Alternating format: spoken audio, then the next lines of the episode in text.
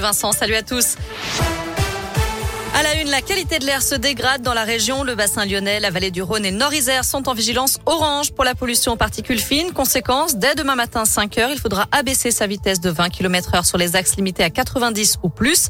Et les axes à 80 km heure habituellement seront limités à 70. Notez aussi que la circulation différenciée est mise en place à Lyon, Caluire, Villeurbanne, mais aussi à Bourgoin-Jallieu, Chasse-sur-Rhône, l'île d'Abo, Pont-Évêque, Saint-Quentin-Falavier, Vaumilieu, La Verpillière, Vienne, Villefontaine et Sessuel. Dans toutes ces communes, il faudra une vignette critère 0, 1, 2 ou 3 pour circuler.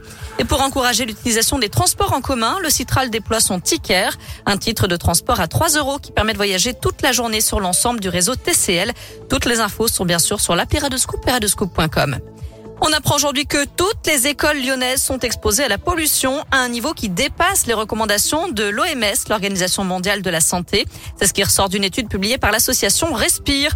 Des pollutions aux particules fines et au dioxyde d'azote. Parmi les établissements dans lesquels l'air est le plus pollué, l'école Fulchiron dans le Vieux-Lyon. On y va, c'est le slogan du festival lyonnais Les Chants de Mars. 2022 marque la 16e édition de ce festival de la chanson francophone dans la métropole de Lyon. Du 16 au 26 mars, des artistes comme Iseult, Olympe ou encore MPL sont en tête d'affiche. Christine Azoulay, coprogrammatrice du festival, nous parle de ce rendez-vous à ne pas manquer.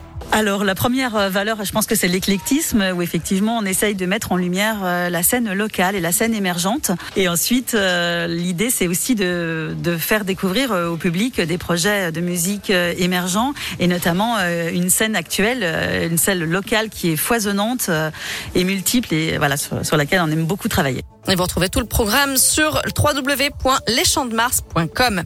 Dans le reste de l'actu, Jean Castex annonce le relèvement de 10% de l'indemnité kilométrique. Un coup de pouce pour faire face à la flambée des prix des carburants. Ça concerne 2 millions de ménages imposés qui déclarent leurs frais professionnels. Merci beaucoup Naomi.